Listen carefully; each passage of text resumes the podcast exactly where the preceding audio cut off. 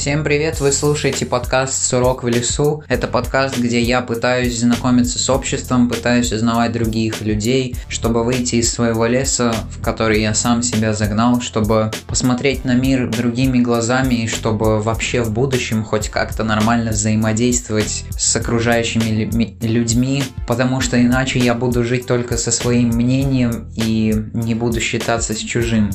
Сегодняшний выпуск будет довольно необычным. Во-первых, он будет разделен на две части, и сейчас вы будете слушать первую часть. Во-вторых, сегодняшняя гостья была очень эмоциональной и удивительной для меня, и ее рассказ, разговор, то, о чем она говорила, получилось очень интересно и неожиданно. Лично я не готовился настолько сильно, чтобы задать много просто вопросов каких-то о самом человеке, и поэтому я сам не знал, что из себя будет представлять эта встреча и разговор, но в итоге получилось очень эмоционально, потому что этот разговор меня сделал меня более эмоционально сильным и просто впечатлил именно в плане эмоций. И я надеюсь, что вы также впечатлитесь, как и я. Мы затронули несколько важных, интересных тем, о которых, я думаю, было бы важно знать всем, особенно тем, кто еще пока учится в школе, и о тем, кому надо еще терпеть эту школу. Поначалу мне казалось очень странным и непривычным что я разговариваю с человеком, с которым у меня довольно приличная разница в возрасте. То есть сегодняшняя гостья почти в два раза старше меня, и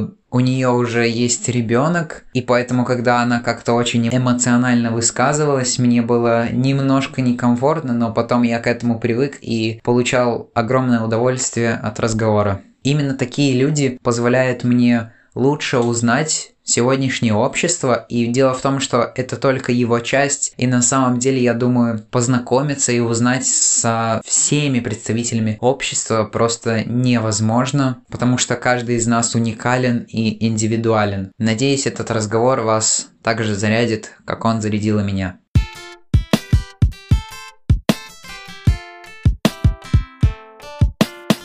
Всем привет! Сегодня со мной согласилась поговорить авторка и иллюстраторка статьей Voice Таня под э, псевдонимом Аргона. Для начала расскажи о себе, э, кем ты работаешь, как э, ты можешь представить, если так можно сказать. А, хорошо, всем привет. Кем я работаю? Ну, работаю я сейчас в финансовой сфере, в банке. В общем, интересно, интересная работа на самом деле, но она соответствует как бы моему Образованию я заканчивала Латвийский университет по экономике и руководству. Ну и, в общем, да, как-то так плавно мы выплыли. Вот что сейчас я... Сейчас я работаю именно там, но для души я участвую э, вот в классном журнале Voice и иногда пишу статьи, иногда рисую. А по специальности образования, как ты, ты это образование используешь, оно у тебя выше или что? Экономика и финансы – это не та сфера, которая мне казалась очень близкой. Вот там в школе. То есть я люблю рисовать, я люблю музыку, я люблю какой-то такой креатив. Но когда мне надо было выбирать, эм, куда я пойду учиться, вот этот самый бесючий вопрос, когда ты, ты кем собираешься быть, вот просто. А, получалось так, что мой выбор пал по принципу, а где деньги платят? То есть э, быть художником, ну классно, да, и ты читаешь там истории, этот помер в нищете, этот помер в нищете, этот в алкоголизме, о, этот, этот там спился, этот еще. Думаешь, обалдеть, ребят, супер. Там идешь по Старой Риге, на мой взгляд, прекрасные картины, очень красивые, и стоит человек под дождем, под зонтиком, он продает эти свои картины, а ты даже так нарисовать не можешь, и ты думаешь, блин, ну вот как так? Ну, ладно, я лучше там оставлю это как хобби. И, в принципе, у меня в семье тоже все были за то, что вот там нравится, вот как хобби оставь, а работать надо вот где-то посерьезнее сферу. Ну и пошла по принципу а, отсеиваем то, что невозможно, там химия, физика не мое, mm-hmm. совершенно. То есть я просто отсеяла все то, что точно нет, и как бы вывела такое среднеарифметическое, это экономика, руководство. Хотя даже в этой сфере меня больше интересует то, что связано с человеческой психологией. Там какой-нибудь маркетинг, мерчендайзинг, вот почему ты выберешь, зайдя в магазин, там именно с этой полки, а не с другой. Ну, а так взаимосвязаны между собой, чтобы не было именно только в финансах, а вместе как-то. Да, ну то есть каждый человек, в принципе, в каждой сфере находит именно, именно вот, вот какую-то тонкую нишу, которая конкретно ему нравится. То есть даже э, человек, который, в принципе, технического ума, но ему нравится рисовать, он, может быть, прекрасно будет там архитектором, да, он геометрически очень хорошо видит э, вот в 3D формы и так далее. И даже э, отдыхая, он будет чертить, наверное, как бы какие-то линии такие более четкие, там кубики, там треугольники, ну как-то так, кто-то завитушки. Ну, я просто когда-то научную работу школьную тему писала, сейчас помню. Интересно, да. Ну, потому что у меня еще только лично предстоит этот выбор, как и кем пойти. И вот ты говоришь, ты не любила физику, химию. Я люблю физику лично.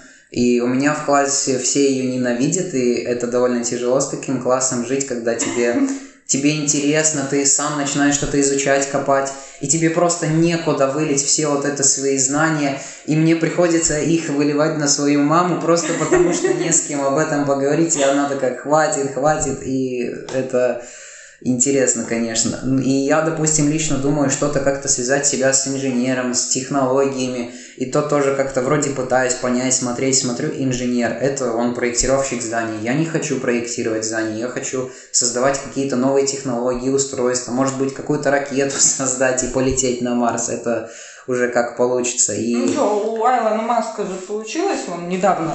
Я не очень слежу за новостями, но так тут так бомбануло, что даже я в курсе, что у него получилось там эту ракету запустить, и никто не верил, а вот он взял и сделал, так что почему нет? Одно дело то, что он запустил космонавтов туда, а им же еще возвращаться оттуда надо. И ну вот да, желательно тогда... их там не оставить. Да, и тогда уже можно будет говорить о том, насколько эта миссия успешна. И вот поэтому я вот сейчас, ты тоже упомянула научно-исследовательскую работу, я сейчас работаю над такой про умный дом. Может, слышал? Да, мне нравится.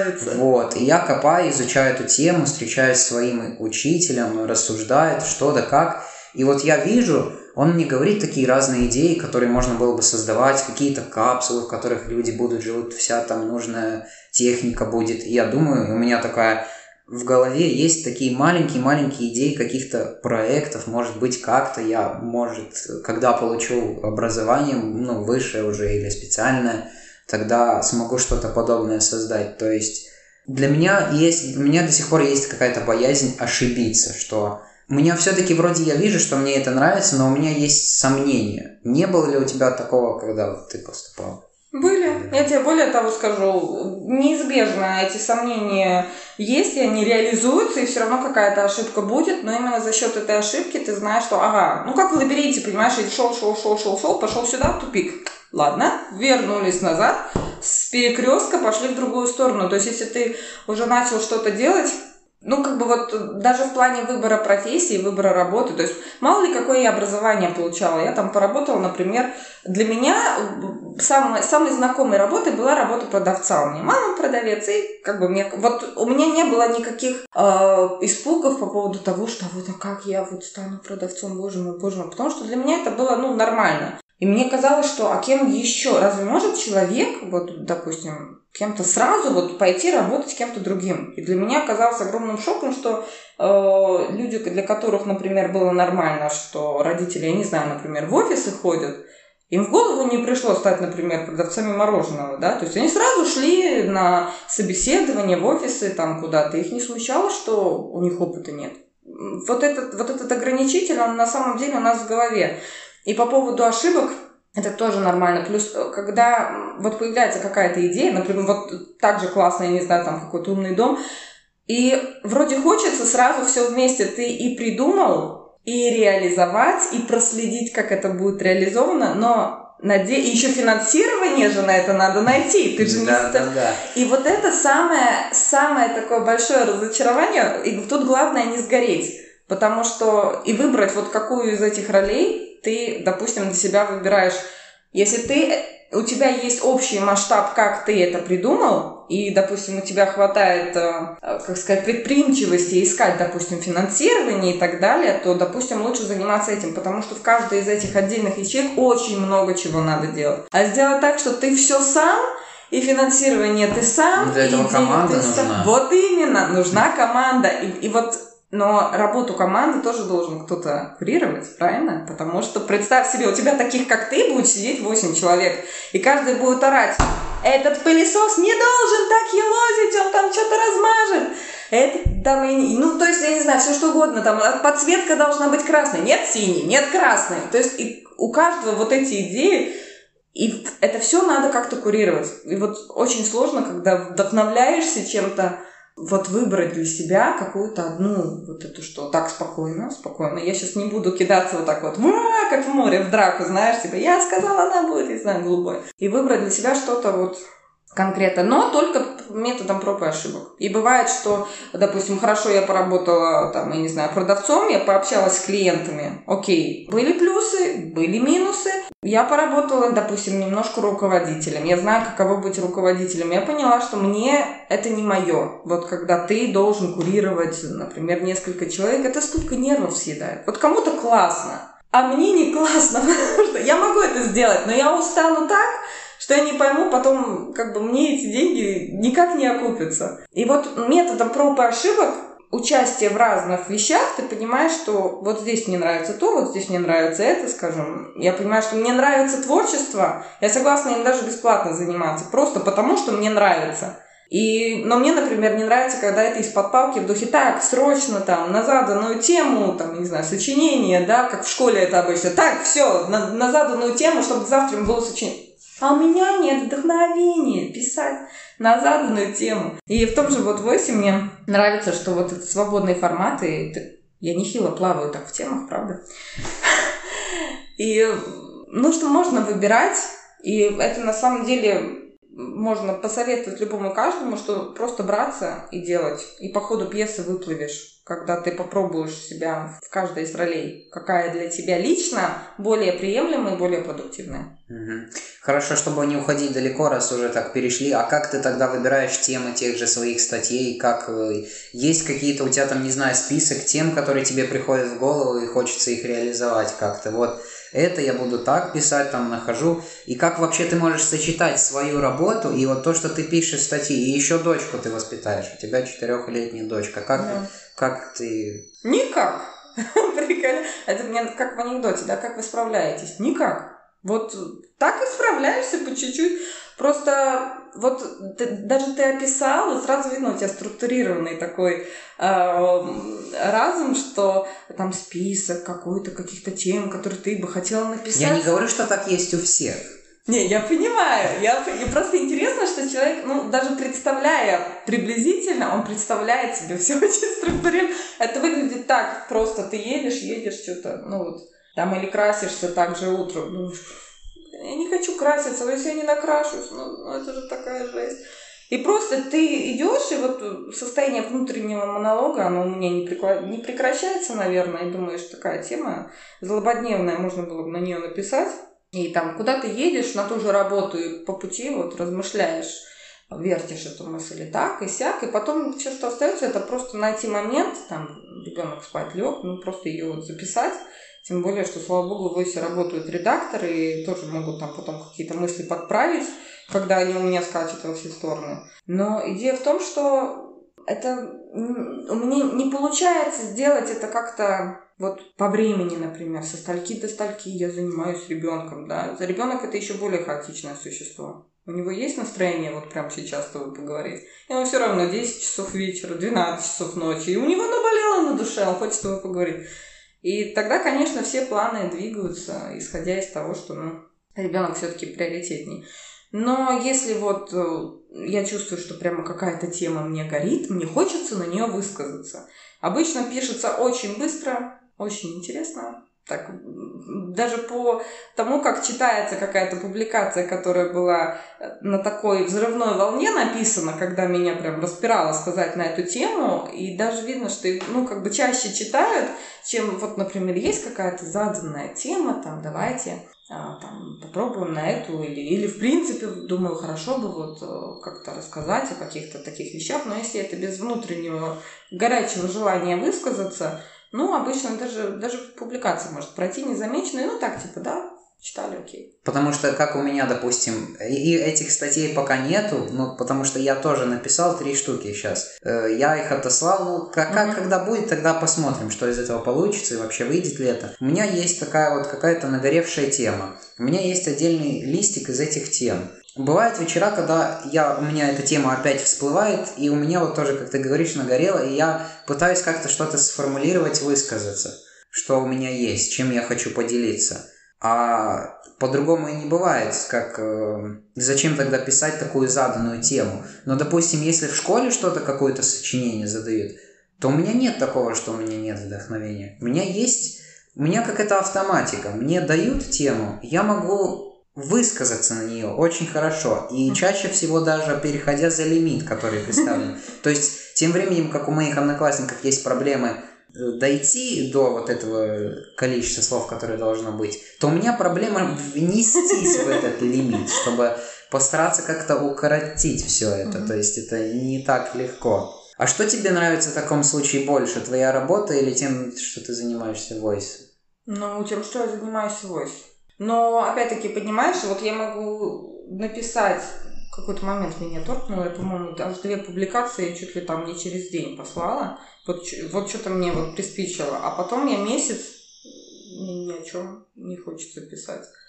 Но как бы Возможно, для великих авторов э, им хватало бы, допустим, гонорара, и ты там, я не знаю, раз в полгода что-то пишешь, хотя, судя по тому, как клепают э, всякие книги, те, у кого есть на эти книги спрос, то есть у них тоже так не получается. Но идея главная в чем? Идея в том, что на работу мы ходим за деньгами. Давайте честно. Мы mm. ходим, чтобы получить деньги, чтобы на эти деньги потом... Ты ходишь, я не хожу. Хорошо. Я к тому вообще, мы, мы я сейчас люди говорю, глобально, люди глобально, да, в принципе, да. по-честному на работу ходят за деньгами. А дальше уже есть...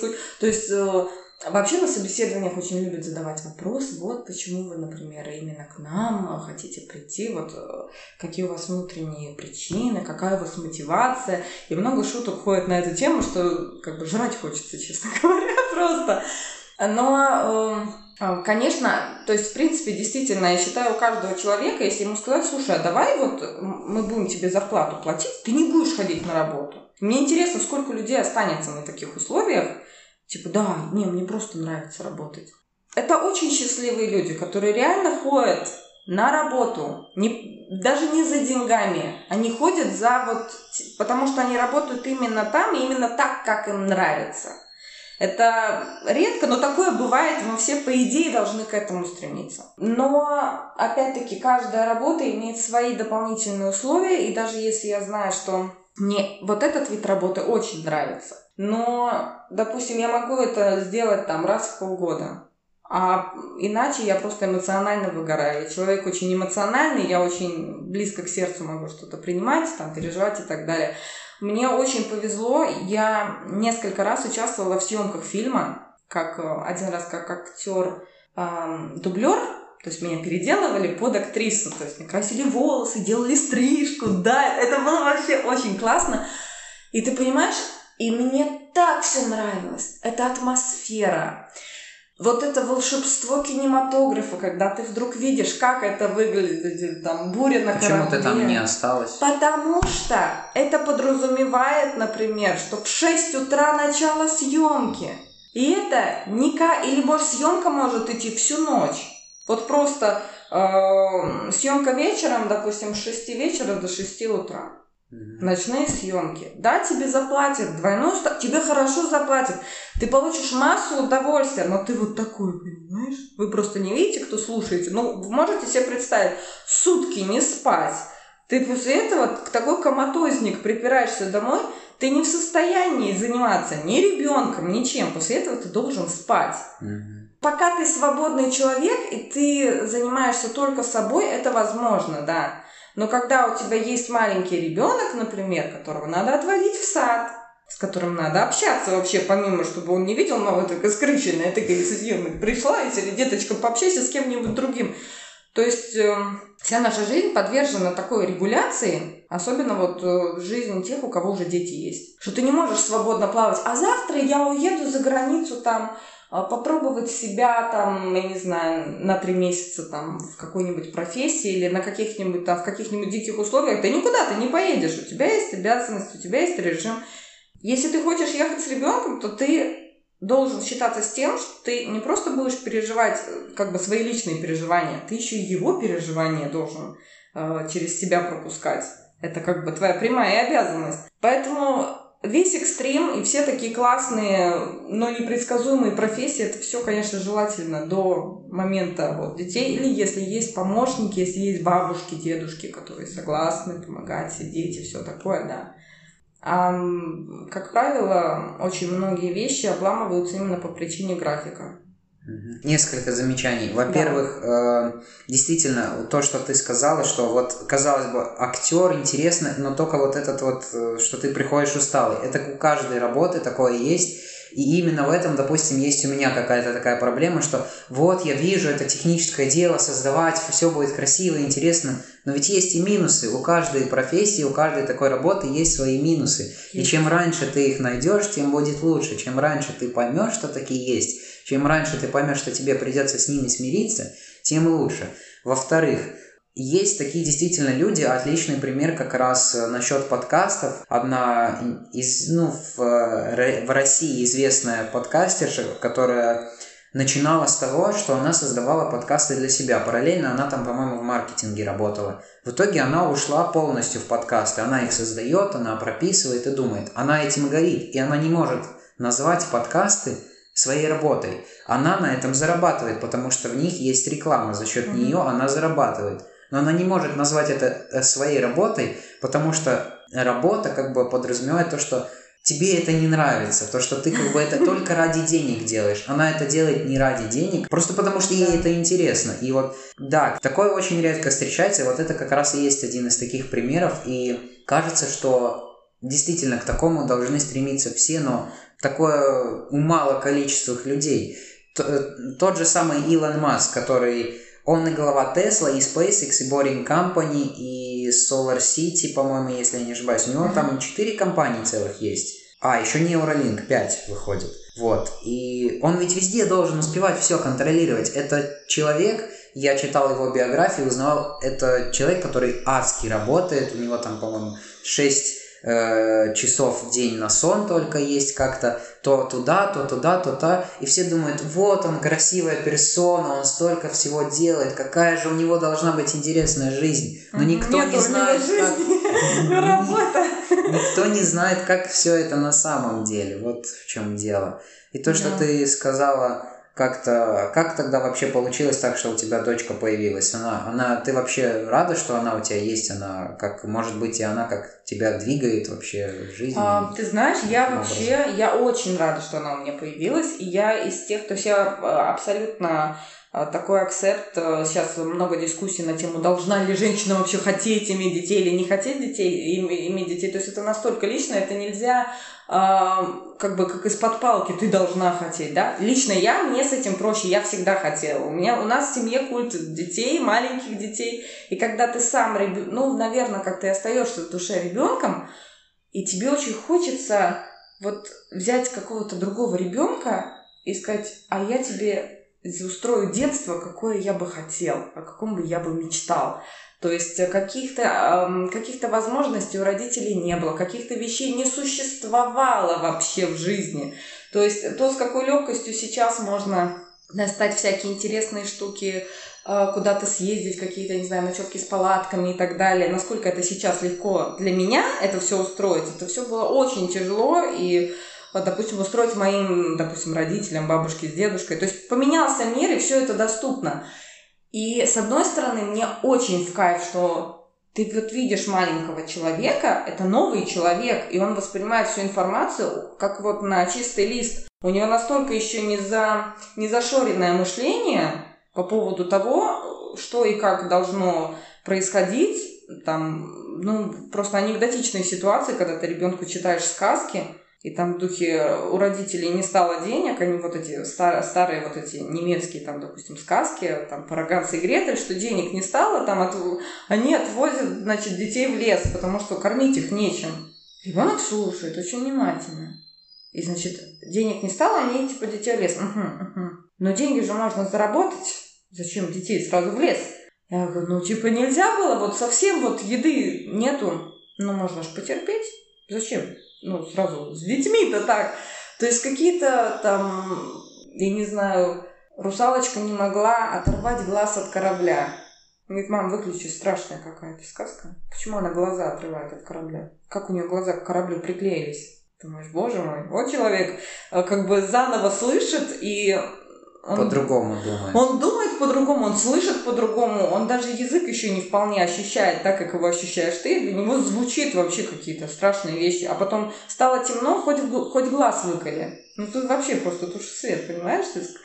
И вот, вот очень интересно смотреть на мир, как говорят, глазами ребенка, и когда этот ребенок вот он рядом, мы, э, ты с ним, но это очень, очень, очень трудоемкая работа воспитывать ребенка. Даже не в плане того, что его надо как чему-то... Как отдельная работа. Это, это полноценная, я тебе скажу, это полторы ставки, реально полноценная работа по вот которая тратится на ребенка, и она не касается именно его обучения, потому что обучать на самом деле лучше получается у кого-то другого, не у мамы с папой, потому что ребенок их воспринимает очень лично, и серии, почему ты от меня что-то требуешь? Ну, как бы друзья так не поступают, да? да? да, да. Любимые люди так не поступают, что ты там бегаешь и начинаешь командовать, так некрасиво делать. Да, да, да. Но в плане выдерживать эмоции, вот эти все плачи, переживания, потому что... Но ведь оно того стоит наверняка.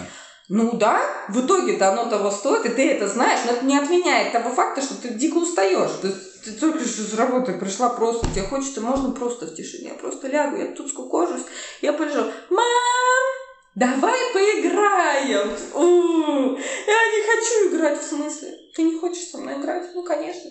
Ты не хочешь сам? Я буду сидеть одна тут, да, денешенька, никто со мной не рядом. Что за манипуляции пошли? То есть реально ребенок это огромный труд, это очень много именно эмоционального ресурса в это вкладывается, и за счет того, что ты очень много тратишь на ребенка, тебе меньше остается на себя. И уже ты не думаешь о том, что вот я бы хотел, ты думаешь, а можно поспать просто? Ничего сложного, просто поспать. Потому что вот у меня, у меня такое еще, я сам об этом думаю, как-то я с мамой пару раз об этом беседовал, и я думаю, она вот говорит, ну посмотри там девочек, может тебе подружку завести или что-то такое. А я в этих технических вещах копаюсь, я изучаю, мне интересно вот про космос что-то почитать. Серьезно, меня это отвлекает, такие разговоры. Я думаю, и я знаю, что у некоторых моих одноклассников тоже там есть девочки, там или у девочек есть парни. И им вроде как весело между собой, но для меня это как пока. Пока я... Мне, может быть, и рано такое говорить, но пока я не вижу, что отношения мне нужны. Но, может быть, когда-то они мне действительно понадобятся. Потому что у меня есть какие-то вещи, я хочу сам что-то творить. И я понимаю, что это хоть и ну, ребенок, отношения, но это все семья, будем так говорить. Это все отвлекает тебя от твоих дел. Ну и все правильно. Я и... считаю, я очень рада на самом деле, что я слышу такие разумные речи. Понимаешь, а, в поколении, это и в моем, в принципе, ну, как бы я не, не я где-то в промежутке, получается, где-то между, допустим, родителями твоего возраста. Ну, в, в общем, я где-то как старшая сестра бы, наверное, подошла бы по поколению, но идея в чем? А, отношение к тому, что отношения, романтические отношения между людьми плюс ребенок это что-то как построенная карьера. Просто должно быть. Никто не помнит зачем. Просто так всегда было, так должно быть. Если у тебя это есть, значит родитель ставит жирную галочку в плане у моей деточки все хорошо. Если у тебя это нет, значит родитель Осталось построить дом и посадить дерево. Да, да, понимаешь, когда вот ой, я на эту тему тоже еще обязательно напишу, потому что когда у тебя появляется свой ребенок, ты начинаешь многие вещи понимать. Если мне с позиции, ну вот где-то твоего возраста мне казалось, что докопались вообще до детей, просто дай еды и крышу над головой, не трогай, он сам разберется. То когда у тебя появляется ребенок, выясняется, что ты не имеешь полных прав на этого ребенка. Ты взрослым находишь очень короткий период времени, вот с момента, как ты как бы якобы повзрослел и отвечаешь только за себя, там съехал от родителей и живешь отдельно, вот, вот ты взрослый, и ровно до того момента, как у тебя появляется маленький ребенок. Потому что как только он появляется, выясняется, что все вокруг лучше знают, как его воспитывать. Если ты облажаешься, а ты облажаешься, потому что, ну, не бывает такого. Нормальный, здоровый ребенок обязательно там устроит скандал в магазине, потому что он хочет чего-то. Это нормально хотеть. И он в отчаянии, что он никак не может это получить. Не, укра... не украсть, не убить, не забрать, не... не купить вообще никак. То есть он будет устраивать истерики, он будет э, иметь какие-то конфликты в саду, или ему будет нравиться в сад ходить или не нравится. Но каждый его косяк каждая его неудача будет на тебе. И все прочие взрослые, которые твои ровесники на самом деле особенно те, у кого нет детей, скажут, ну да, ну ты его неправильно воспитывал, значит. Если он плохо учится, ты говно родитель, ты что, не можешь ребенку оплатить репетитора? Я оплатил ему репетитора, значит, говно твой репетитор. Или ребенок у тебя говно, значит, ты его не воспитывал, значит, ты в него не вкладывался, значит, у него какие-то стрессы, веди его к психологу, иди и делай с ним что-то. И ты должен выдерживать потрясающее давление на себя, чтобы сказать, оставьте в покое, как бы ему, может, это неинтересно. Вот, может, ему там, он не хочет музыкой заниматься, он хочет физикой заниматься. Что значит, он не хочет заниматься музыкой? Музыкой занимались такие великие люди, как все там интеллигентные люди там должны заниматься музыкой, я не знаю, в каждой семье ребенок должен хотя бы один музыкальный инструмент там освоить. Всякие есть версии, кстати, по этому поводу. Но идея в том, что как только у тебя появляется ребенок, ты резко сам становишься ребенком для всех вокруг, для всей своей родни, плюс для всех педагогов, потому что этот педагог будет тебе говорить, ваш там мальчик, вот хороший же мальчик, вот, например, физику понимает, но вот ему бы и там вставьте нужное. И ты не можешь просто сказать, слушайте, да как бы пофигу, он сам разберется. В смысле пофигу? Вам все равно на вашего ребенка мать ехидна там, или там отец какой-то не такой. То есть это давление, оно такое жуткое. И реально родитель через какое-то время, а учитывая, что он еще очень устал, ему очень хочется просто поставить вот этих галочек, чтобы от него все отстали. У меня ребенок хорошо. Ты ребенок хорошо учишься? Да, мам. Галочка в флаг.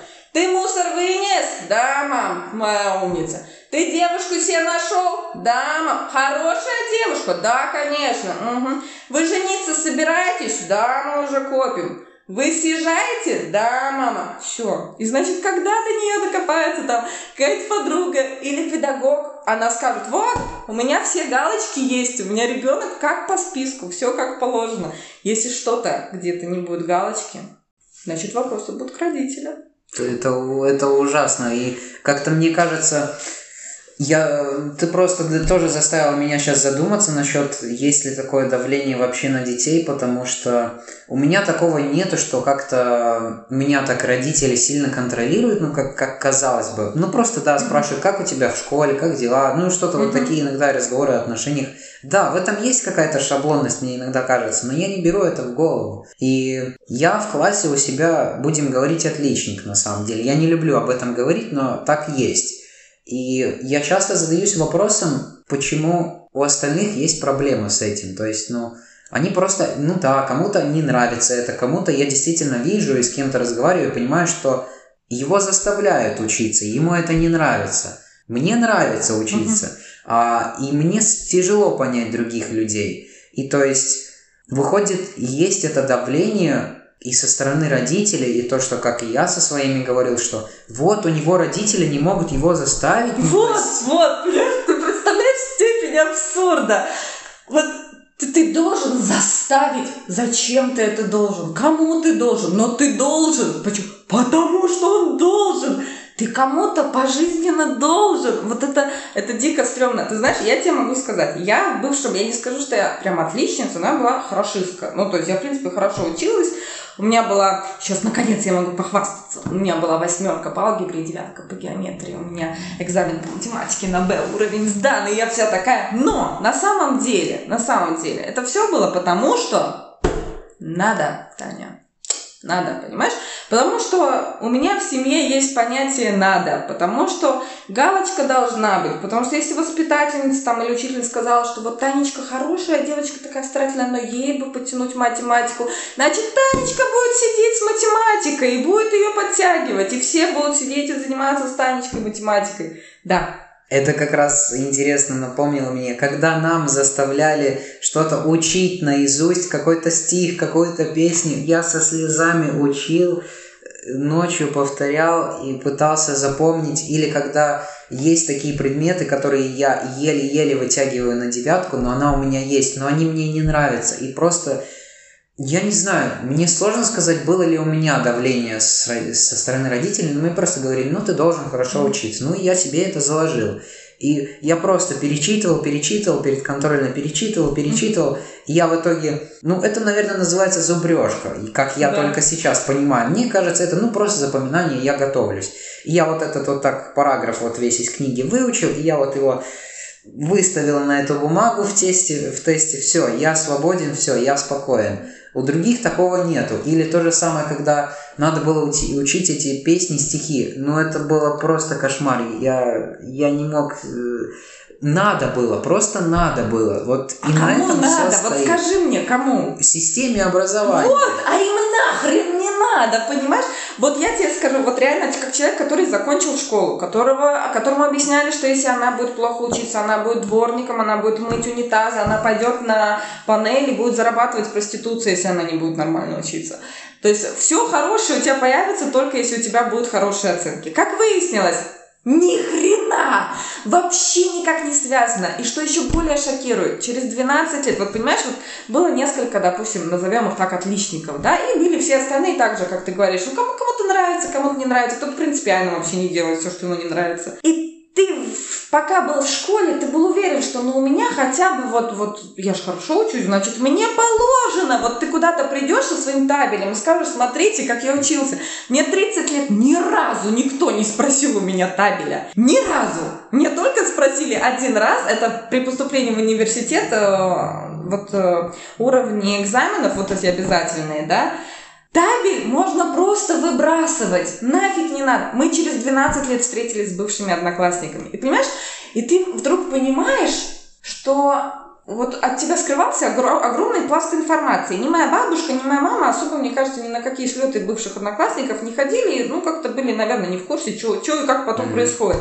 И ты вдруг видишь, что пацан, который просто умница какой, отличник. Но вот он, он все вот из-под палки делал, но он был, он обалденно умный парень, но ему нравилось танцевать. И он в итоге, которого забрали в первую гимназию, там, с математическим уклоном, все дела, э, как победителя на Олимпиаде. Но ему повезло, что вот родители, как бы просто поняв, что ну не его, и он хочет танцевать, говорит, занимайся тем, что тебе нравится. И этот пацан, он закончил в итоге вечерку, он 12 класс, заканчивал вечерку, у нас у всех просто челюсти попадали. Но он пошел в хореограф, он уехал куда-то там, где он, там, в Брюсселе, наверное. В общем, он, он танцевал, и он танцует, и ему нравится ребят, девчонки, которые, ну, как бы, мне кажется, в, в каждом девчонке, в, классе, в каждом классе такие девчонки, знаешь, которым вообще вся эта математика как бы вам немножко мимо, потому что вообще я красивая девочка, у меня все будет нормально. И, в общем, ты потом встречаешь эту девочку, очень успешную девочку, и говоришь, ну ты кто там, как там, она там магистр, понимаешь, по каким-то вот э, математическим финансовым вещам, и, и у меня просто чуть каким образом? Тебе никогда не нравилось? Ну, я просто такая, решила, кем я хочу быть. Ну, я хочу быть финансист. Просто вот так, потому что я хочу. Понимаешь, у человека вот это «я хочу» и «я буду». Ну, как ты будешь? Ты же... Ну, да, я поняла, что как бы... Я подтянула математику и все. Человек захотел, и он подтянул. И все. Вот и вся схема пацан, который просто, знаешь, там сидел, кажется, там на Камчатке, вообще его было не видно, не слышно, там вроде плохо учился, он вообще изобретатель. Он вообще, у него патент, но он что-то себе придумал, у, у него патент.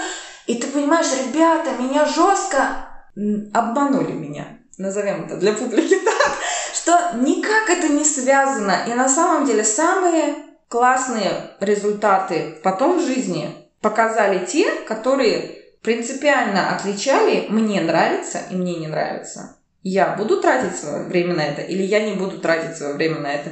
Вот ты сейчас сказал, что, допустим, стихи и песни для тебя заучивать было, это просто адская мука. Для меня это делается вот так. Я помню, мне кажется, все песни, которые я когда-либо слышала, это, это уже в анекдот среди моих друзей, потому что я помню я даже сама не знаю, что я помню, меня само это пугает. Чтобы я английский так запоминала, понимаешь, как ты запоминаешь всякую ахинею.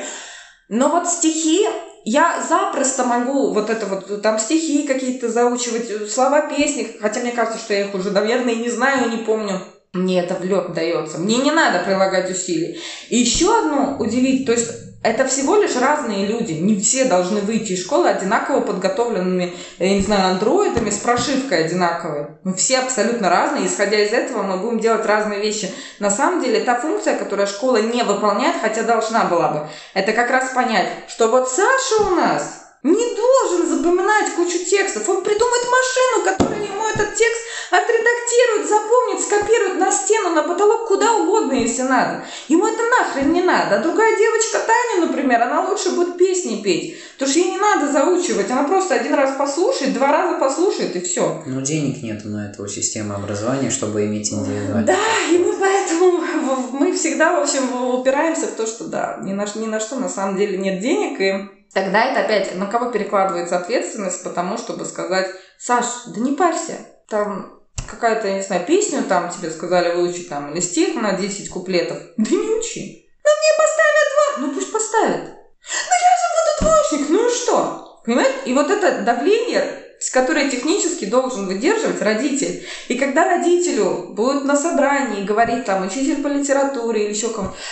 Саша, такой умный мальчик, я не выучить там в 10 куплетов какой-то стих. Говорит, ну что? И чё? Ну, не может и не может. Потому что система образования требовала. Да, и понимаешь, и получается, что это все технически и от, воспит... и от педагогов тоже требуется. Никому не интересно, что у меня... А вы знаете, у меня, например, весь класс подобрался, вот такое чудо подобралось в классе.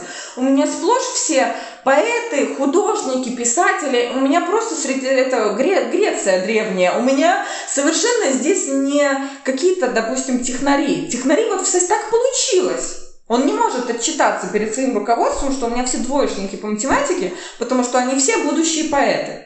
Он не имеет права. Ему скажут, вы просто как бы говно педагог, и вы не умеете учить детей. По сути, что тоже странно. Как бы, ну как не странно, на самом деле, но это когда-то в школе мне открыло глаза, когда я увидела, что педагог по математике неграмотно пишет.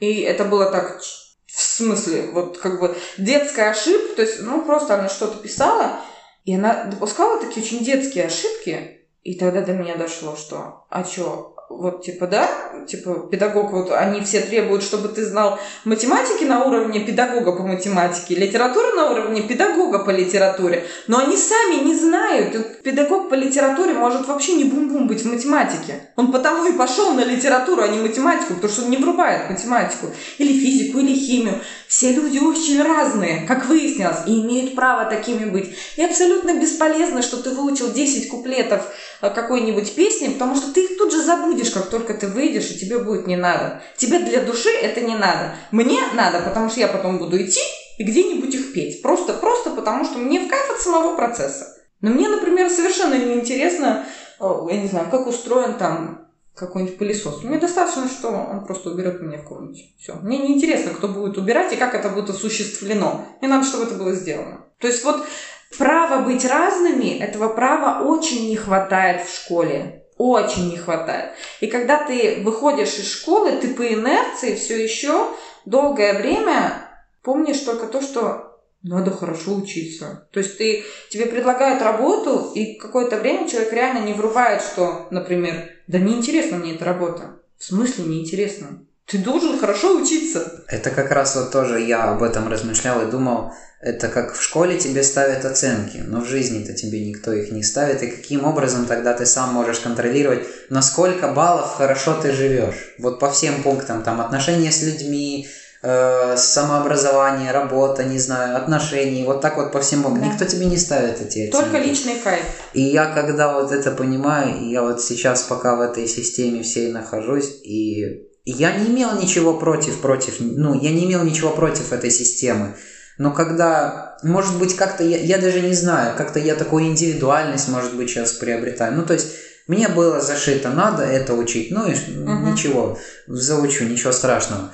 Но сейчас я понимаю, ну зачем? Зачем? Я, я начал себе задавать больше вопросов. Зачем мне то, что мне сейчас дают? Зачем мне знать, э, сколько видов отношений бывает у животных по биологии? Там, не угу. знаю, как они там между собой вза- взаимодействуют. Ну, и вот понимаешь, есть один хороший аргумент, это а, расширение кругозора. То есть надо понимать, из чего выросла современная школа. Она выросла из варианта, что ты там э, максимум 4 класса образования, курей научился считать, тебе для жизни хватит тебе больше не надо. То есть все, ребенка забирают. То есть он мог научиться там элементарно буквы складывать слова, чтобы Библию читать, да, и, допустим, вот э, считать элементарно, чтобы на рынок тебя можно было послать, и ты мог нужное количество притащить, и все. И из этого выросла современная школа как огромный, огромный выбор разных вообще специальностей, разных э, каких-то дисциплин. И это классно с одной стороны, что есть огромный выбор, потому что когда ты приходишь в школу, ты можешь, ну вот в первом классе, да, 7 лет, ты можешь еще даже быть не в курсе, что есть такая наука, например, как, я не знаю, ботаника, да, что не просто есть одуванчики и розочки, есть целая наука, и есть люди, которые положили свою жизнь на то, чтобы ее разрабатывать. И ты можешь для себя вдруг понять, что тебе это интересно, или для себя понять, что тебе это не интересно. И с одной стороны, как это в идеале должно было бы быть, ты проходишь школу, и ты, выходя из школы, зна... у тебя есть общие знания на тему, что я, например, знаю, что не надо вкручивать или выкручивать лампочку, или там тыкать пальцем, я не знаю, лучше гвоздем, конечно, чтобы влез в розетку. Мне хватает этих знаний. Это мои обобщенные знания физики, понимаешь? Вот я проучилась в школе. Ну, окей, я что-то помню, там какие-то электроны, что-то куда-то бегает, да, но очень визуально. Я этих фиксиков больше узнала, мне кажется, чем из школы, честно говоря. И то, когда ребенка родила, потому что ребенок их смотрит. Но понятно, то есть есть обобщен, ты обоб, знаешь обобщенные знания, и плюс ты узнаешь себя, что тебе интересно и в чем ты готов проявить инициативу инициатива и мотивация. То есть, например, мне не надо было, для меня не было вариантом из-под палки, когда мне говорят, слушайте, а вот кто может, например, плакат нарисовать? Я могу. Потому что мне просто в кайф. Мне это делается вот так. Просто мне нравится, я сяду, я буду рисовать, и мне потом скажут, вот Танька молодец, нарисовала, и мне будет вот зашибись. Но если мне скажут, кто у нас по физике сделает доклад, пристрелите меня, пожалуйста. Не, ну я, конечно, его сделаю, потому что Таня молодец, и Таня сделает. Но это потребует от меня умопомрачительных просто... Такие люди приходят ко мне. Да вот, а мне некому было прийти. Но опять-таки нам и доклад-то такой не задавали. Но идея в чем? В идеале мы должны выйти из школы не просто зная предметы, а зная себя. То есть выйти из школы, зная себя, плюс имея обобщенные знания, которые нам ну, достаточно будут для жизни. То есть я не могу сказать, что вот, допустим, если вы вот посмотреть назад, сказать, так, в общем, я могу обойтись там без такого урока, без такого, в принципе, э, по чуть-чуть всего, все пригождается, по чуть-чуть. Но проблема не в том, сколько оно пригождается. Я считаю, что в человека нельзя запихнуть больше, чем он сам разрешит в себя запихнуть. Все, что мне не, не нравилось или, или было неинтересно, оно вылетело у меня из головы очень быстро. То есть было бы достаточно каких-то общих лекций, желательно в красивом формате, э, там, с видео и так далее, на очень многие популярные темы. Как сейчас это делается на том же Ютубе, например, можно учить, да? Но э, нельзя от человека требовать, когда ему это но неинтересно, не нужно. То есть вот мне в прикол было, я заучила, по-моему, 8 куплетов на немецком Лорелая. Ну, просто прикольно. Я, причем там, ну как, музыки не было, был просто текст, и я музыку просто сама себе напела, чтобы мне было удобнее заучить. Я заучила стих как песню. И потом, когда мне надо было выйти, я просто, э, как э, рэпчиком назовем, это так я просто прочитала текст. Понимаешь, это было несложно, и в принципе я до сих пор это помню, просто потому что мне на тот момент это доставило удовольствие.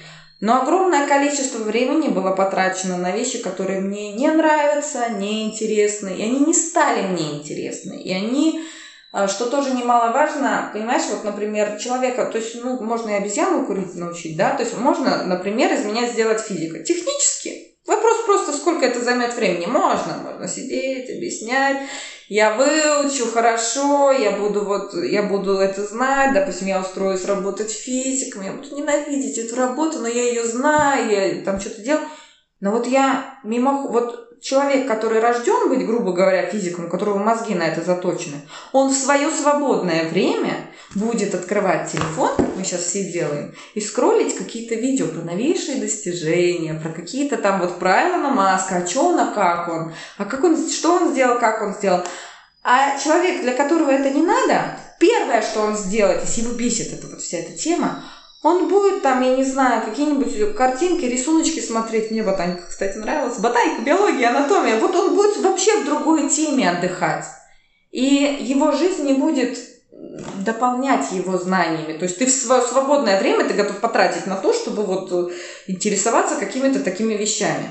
И именно поэтому тебе, например, будет и жить комфортнее, и более, ты будешь более эффективен на работе, потому что ты, в принципе, ориентируешься. А я буду искать любую возможность избежать ответственности, не браться за какой-нибудь проект. Все мои силы будут потрачены на то, чтобы просто на отстань сделать что-нибудь. И все. То есть, ну как бы, к сожалению, да, на территории нашего государства это не решается. Ну, ничего поделать, хорошо. Это еще, это хорошо, что ты вообще так сказала, мне самому потом так об этом надо подумать, то, что я как сам больше себя должен изучать вообще. Я не планировал об этом так много говорить, но было интересно, было классно, хорошо.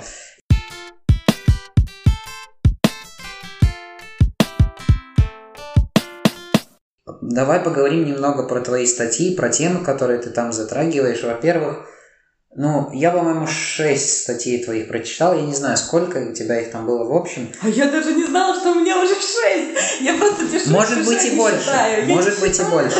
Вот.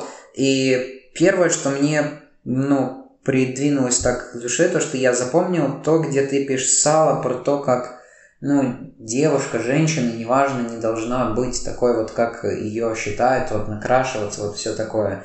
Я раньше еще задавался этим вопросом, ну, то есть, зачем они красятся? Ну, то есть, они красятся для себя или для общества, только потому что они не будут приняты обществом таким образом. И я в тот вечер задал маме себе, ну, маме uh-huh. такой вопрос, то есть, ты для кого красишься, для себя или для других? Ну, говорил, ну, для себя, мне просто приятнее, эстетичнее, видеть себя такой, накрашенной. Ну, то есть, как-то хочется ей что-то сказать, ну, то есть, это все, это так просто, то есть, ну, ну хотя мне кажется, что большинство все-таки это делают для других, потому что я не девочка, и слава богу, я не трачу там Сейчас обидно свои... было,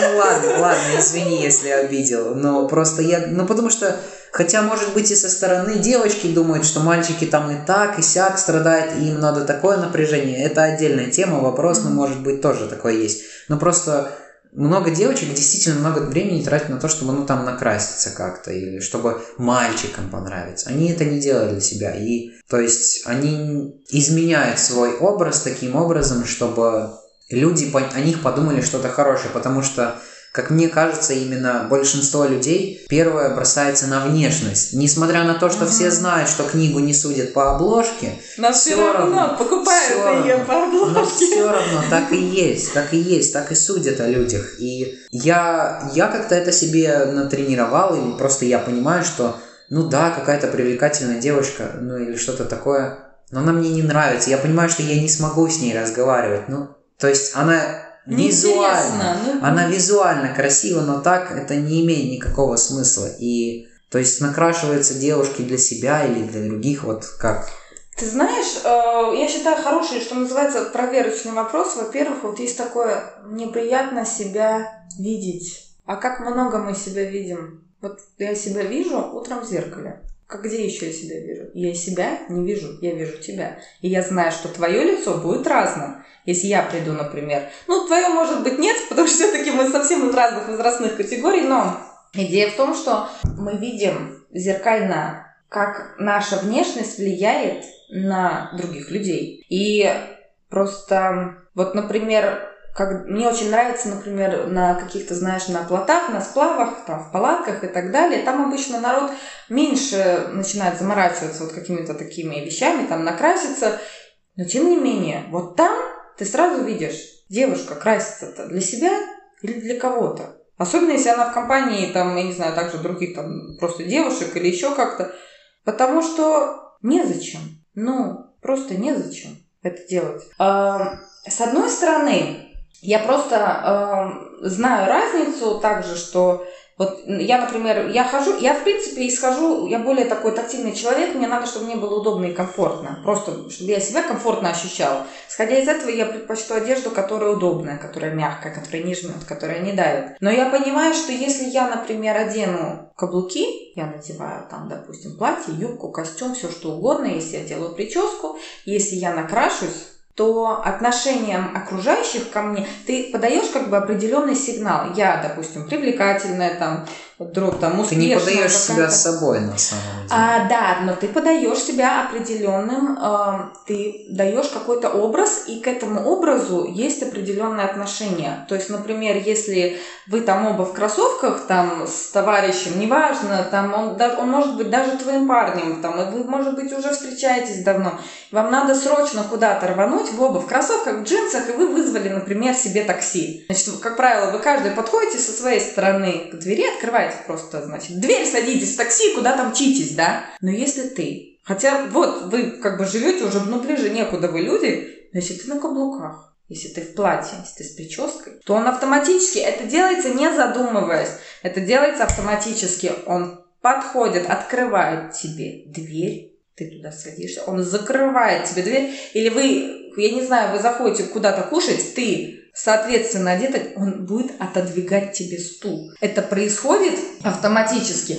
Если человек подает себя определенным образом, ты не можешь к нему, то есть, грубо говоря, один и тот же там пацан, вот он там в майке, в джинсах, в шортах, в каких-нибудь сланцах, ты его знаешь, вы, в принципе, хорошие приятели, да, и ты его где-то увидел ну где-то увидел, и ты также одет. И ты можешь там к нему подбежать, там по-дружески хлопнуть его по плечу, сказать, а, чувак, красавчик, наконец я тебя так рад видеть. Это нормально. Но если вот ты с пляжа пришел, понимаешь, ты там в шортах, в сланцах и так далее, и вдруг ты видишь вроде своего же товарища, который стоит в костюме, в галстуке с запонками, и вообще он весь какой-то, какой-то... Что какой с тобой случилось, ты уже не из нашей банды. Ну да, но тем не менее, ты навряд ли будешь громко об этом орать. Ты можешь подойти и поржать, типа, ты что такой, типа, красивый вообще тут стоишь? Но ты навряд ли позволишь себе взять ему, например, волосы взлохматить, если ты видишь, что он такой весь такой весь, то есть непонятно там, это он э, рабочее собеседование или презентация или еще что-то, то есть человек вообще на серьезе, с ним так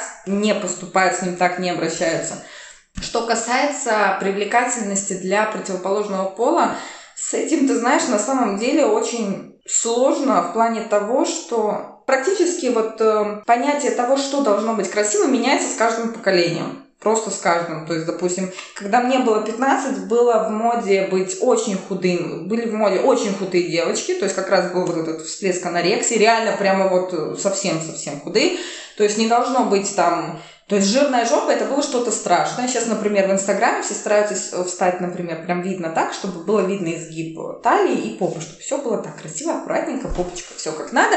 То есть, если бы вот это в 15 лет, ее бы просто заорали, да ты жирная, жопу свою выкатила, такой страх. Там было в моде тоненькие выщипанные бровки, тоненькие-тоненькие, чтобы вот так вот прям. Да, сейчас наоборот э, их, их рисуют, их красят. В этом-то и дело, что все это как-то общество подстраивает этот вид, а не они сами. Да, но понимаешь, то есть э, я не, сложно сказать, откуда это начинается и кто э, какой-то родоначальник каждый раз этой волны. Возможно, какой-то популярный человек, возможно, это какие-то дизайнеры, не знаю, какой-то вселенский сговор. Но в конечном итоге есть категория мужчин, которые выбирают именно, ну как понимаешь, вот как машина, если в моде Феррари или черный бумер, значит он не задумываясь купит черный бумер, потому что он просто в моде. Ну, как бы, просто черная BMW там сейчас модный, и все его хотят. Не потому, что ему нравятся характеристики машины, или ему удобно на этом ездить. Просто так модно. Сейчас, например, в моде как правило, если посмотреть на девушек тех же каких-то популярных там этих рэперов или кто, это темные сейчас там брюнетки, да, там, допустим, чтобы попа была на месте, грудь была на месте, там все такое, как правило, по-моему, не сильно высокий, то есть где-то средний рост. То есть есть какой-то критерий и есть то, что называется такой красивый аксессуар. Так сейчас модно, так сейчас красиво. Если ты приходишь в общество с девушкой, которая подстроена под современные модели красоты, то ты как это, топчик, да, как все говорят, то значит ты вообще огонь, вот у тебя все зашибись. Никому при этом не будет интересно, насколько вам интересно вдвоем проводить время, общаться, смотрите ли вы одни и те же фильмы и все в таком духе. То есть есть категория, и она остается потом по жизни, людей, которые выбирают по принципу сейчас в моде именно это. И они всегда просто, просто берут то, что сейчас в моде а не то, что, например, то есть мне нравится вот что-то другое. То есть э, буквально вот поколение назад, вот моя мама просто в ужасе, например, что «А, небритые мужики, какой ужас, какой ужас, почему они не могут побриться все?» Сейчас это модно, сейчас ребята там а, отращивают бороду, барбершопы там, да, там наоборот, это все считается красиво, модно, причем там какие-то челки эти длинные. Но это вот буквально поколение одно-два вот назад, это считается просто ужасом, потому что... Да. Ну да, то есть что значит мужчина с длинными волосами? Мужик должен быть как в армии, с короткой стрижкой, гладко выбрит. Это в нас закладывается, вот это понятие, также, это тоже извне. Вот это красиво, вот это некрасиво, вот это привлекательно, вот это непривлекательно. Самые яркие примеры, если мы посмотрим совсем радикально, там э, вот китайские вот эти э, аристократия, которая бинтовала ноги. Слышал? Знаешь? Не учили еще? Было модно, считалось красиво, что у женщин должна быть очень маленькая ножка. И чем она меньше, тем лучше. Так вот, чтобы у девочки была такая маленькая-маленькая-маленькая ножка, ей, например, там, по-моему, в 4-5 лет ее начинали бинтовать. То есть поджимали все длинные, ну, как бы все пальцы поджимали, оставляли только большой палец вперед. И все это загибалось. То есть в итоге нога была выгнута как лук. Ты потом, кому интересно, тоже в интернете посмотрите.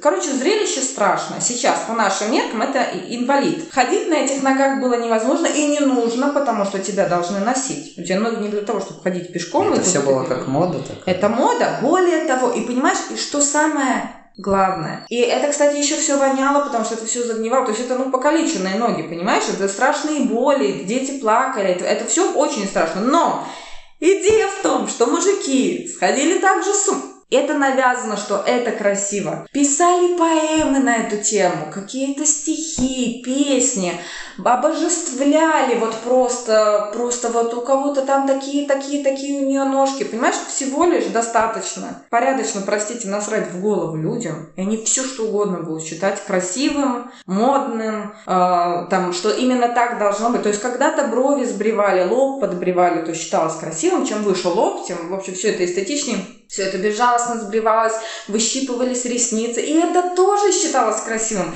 И мужчины, глядя на это, они говорили, мать моя, слушай, что ты, ты нездорова, что ли, да? Нет, если хорошо людям в голову вбить, что это красиво, то ты сначала посомневаешься, может быть, потом ты, да ничего, все так ходят, а потом, да, да вроде и, и так тоже неплохо. Сейчас, то есть, есть очень много табуированных каких-то тем, например, также там вот э, мужчина может там, например, ноги не брить, а женщина должна ноги брить. Почему? Вот почему? Ну, не знаю, всегда так было. Ну, потому что последние лет 50, по-моему, так, у нас так принято. И для нас уже странным, если женщина пойдет где-то летом, понимаешь, то есть мы как-то все, мы вроде все технически понимаем, что мы э, самец и самка одного и того же биологического вида, но как-то непривычно, что-то странно смотрится так как-то мы, мы ощущаем дискомфорт. То есть, что ты хотел этим сказать? Ты делал, ты вызов обществу какой-то там делаешь или еще что-то. То есть, ну, на самом деле, вот эти вопросы про также и про макияж, что, в принципе, мы просто хотим, чтобы общество нас принимало определенным видом, и тогда включаются в отношении нас какие-то такие, такое отношение, которого мы ожидаем. Потому что даже у меня есть такое... Я не могу сказать, что я борюсь против моды или что-то такое, но просто я знаю, что на меня иногда со стороны смотрят, так я не э, модно одеваюсь, потому что у моих одноклассников те же есть какие-то разные футболки с какими-то надписями. Я в этих надписях ничего не понимаю кроссовки с какими-то там тоже такими дизайнерскими решениями, штаны, носки. Боже, я совсем не в тренде. Я в детстве-то ничего я, этом не понимала. Как, я, сам, я, сам этого не, я сам этого не понимаю. И есть один знакомый, с которым я поговорил, он плюс-минус, так чуть-чуть мы об этом говорили, он говорит, это какой-то стрази там или что-то такое популярное, это, ну, типа у нас среди нас это модно. И меня просто, ну, раз, не знаю, не разрыв шаблона, а разрыв башки. И я не могу понять, то есть у них это как-то навязано, им это принято, а мне, ну, то есть, действительно ли люди так сильно смотрят на мою внешность, а я такой, ой, точно, я же как-то еще и выгляжу, и кто-то на меня смотрит, и, и я Делают как-то... еще выводы какие-то, да? Да, и как-то еще делают выводы, и я такой как-то, ну, это не в моего понятия, почему так происходит, то есть... Я не приверженец моды, я не считаю, что есть какой-то конкретный стиль, которому надо следовать. Но я вижу, что такое, что такое количество людей – это большинство, которые слышат кого-то, которые видят кого-то, и они двигаются за этим. Ну, ты знаешь, я хочу добавить, что на самом деле э, вот такой острый пик, он, мне кажется, именно в школьное время и где-то как раз подростковое, потому что вот и, в принципе, мне кажется, это психологами тоже подтверждалось, что вот это сейчас очень важный такой период, где-то вот там с каких-то там 10 и до там, не знаю, 20, допустим, какой-то декада такая лет, когда очень важно быть принятым своим кругом общения. И вот, вот и с одной стороны хочется быть не такие, как все, и с другой стороны стрёмно, что тебя вообще могут из этого круга общения выкинуть. И есть кто более сильно это переживает, есть кто менее сильно это переживает. Но вот э, вот, вот это двоякое желание. С одной стороны, хочется выделиться и как-то заявить о себе, и с другой стороны, хочется вроде как, я не знаю, там, стразить или как его, да, ну, я сам помню. И я тоже, но я тоже хочу, да, или как-то, то есть вот, вот это, да, это очень острый вид, потому что потом это, это уходит на нет, Возможно, да, кто-то там еще остается следить за модой, но через какое-то время все это выходит в общую корреляцию чисто вот личного визуального вкуса, что мне нравится, не нравится, удобно, неудобно. То есть это, это проходящий такой острый, он просто очень эмоционально острый момент, это потом немножко уже сходит. Это из хороших новостей, да. Можно ходить просто так, как тебе удобно. И на самом деле человек, который тоже имеет в приоритете. То есть для меня, например, когда я вижу людей и девушек, которые, допустим, вот она сидит в жару, в костюме, в пиджаке, в колготках, в туфлях, и я прямо всей кожей чувствую, как ей жмут эти туфли, как ей жарко в этом пиджаке, как у нее вот кожа чешется под этим макияжем, понимаешь? Это, это все, это ощущение жуткие на самом деле.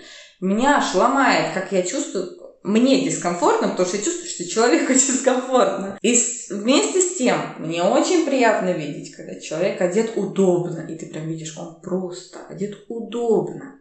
Это может выглядеть по-разному, это может выглядеть стильно, не стильно, но ему комфортно, ему вот прямо откровенно удобно. И вот я это вижу именно так, что, о, прям вот классный чел, он вот он, он как-то, для него важно, чтобы ему было удобно, и он нормально смотрит, что кому-то должно быть в первую очередь удобно, а уже во вторую очередь там, как это будет смотреться и так далее. То есть все равно люди Э, как по-латышски говорит, от ста до отрод, да, то есть люди тоже автоматически как-то видят, что вот, вот, скорее всего, вот с этим, допустим, мы найдем общий язык, а вот с этим челом, возможно, что нет. Просто, просто ты видишь, как он себя преподносит мир, и как он хочет, чтобы мир его видел а ты его не хочешь видеть. Поэтому и надо как-то стараться строить таким образом свой образ, как тебя будут воспринимать в первую очередь, чтобы тебя поняли так, и только потом с тобой начнут уже тебя, ну, детальнее изучать именно не внешне, а что ты там думаешь и как ты об этом можешь э, рассуждать и так далее. И тоже вот как раз отдельная тема, которая у тебя пару раз упоминается в статьях и которая тоже вот мне интересно затронуть, это вот то, что ты говорила про... У тебя есть упоминание про боди-позитив, то есть когда человек воспринимает таким себя, какой он есть, то есть он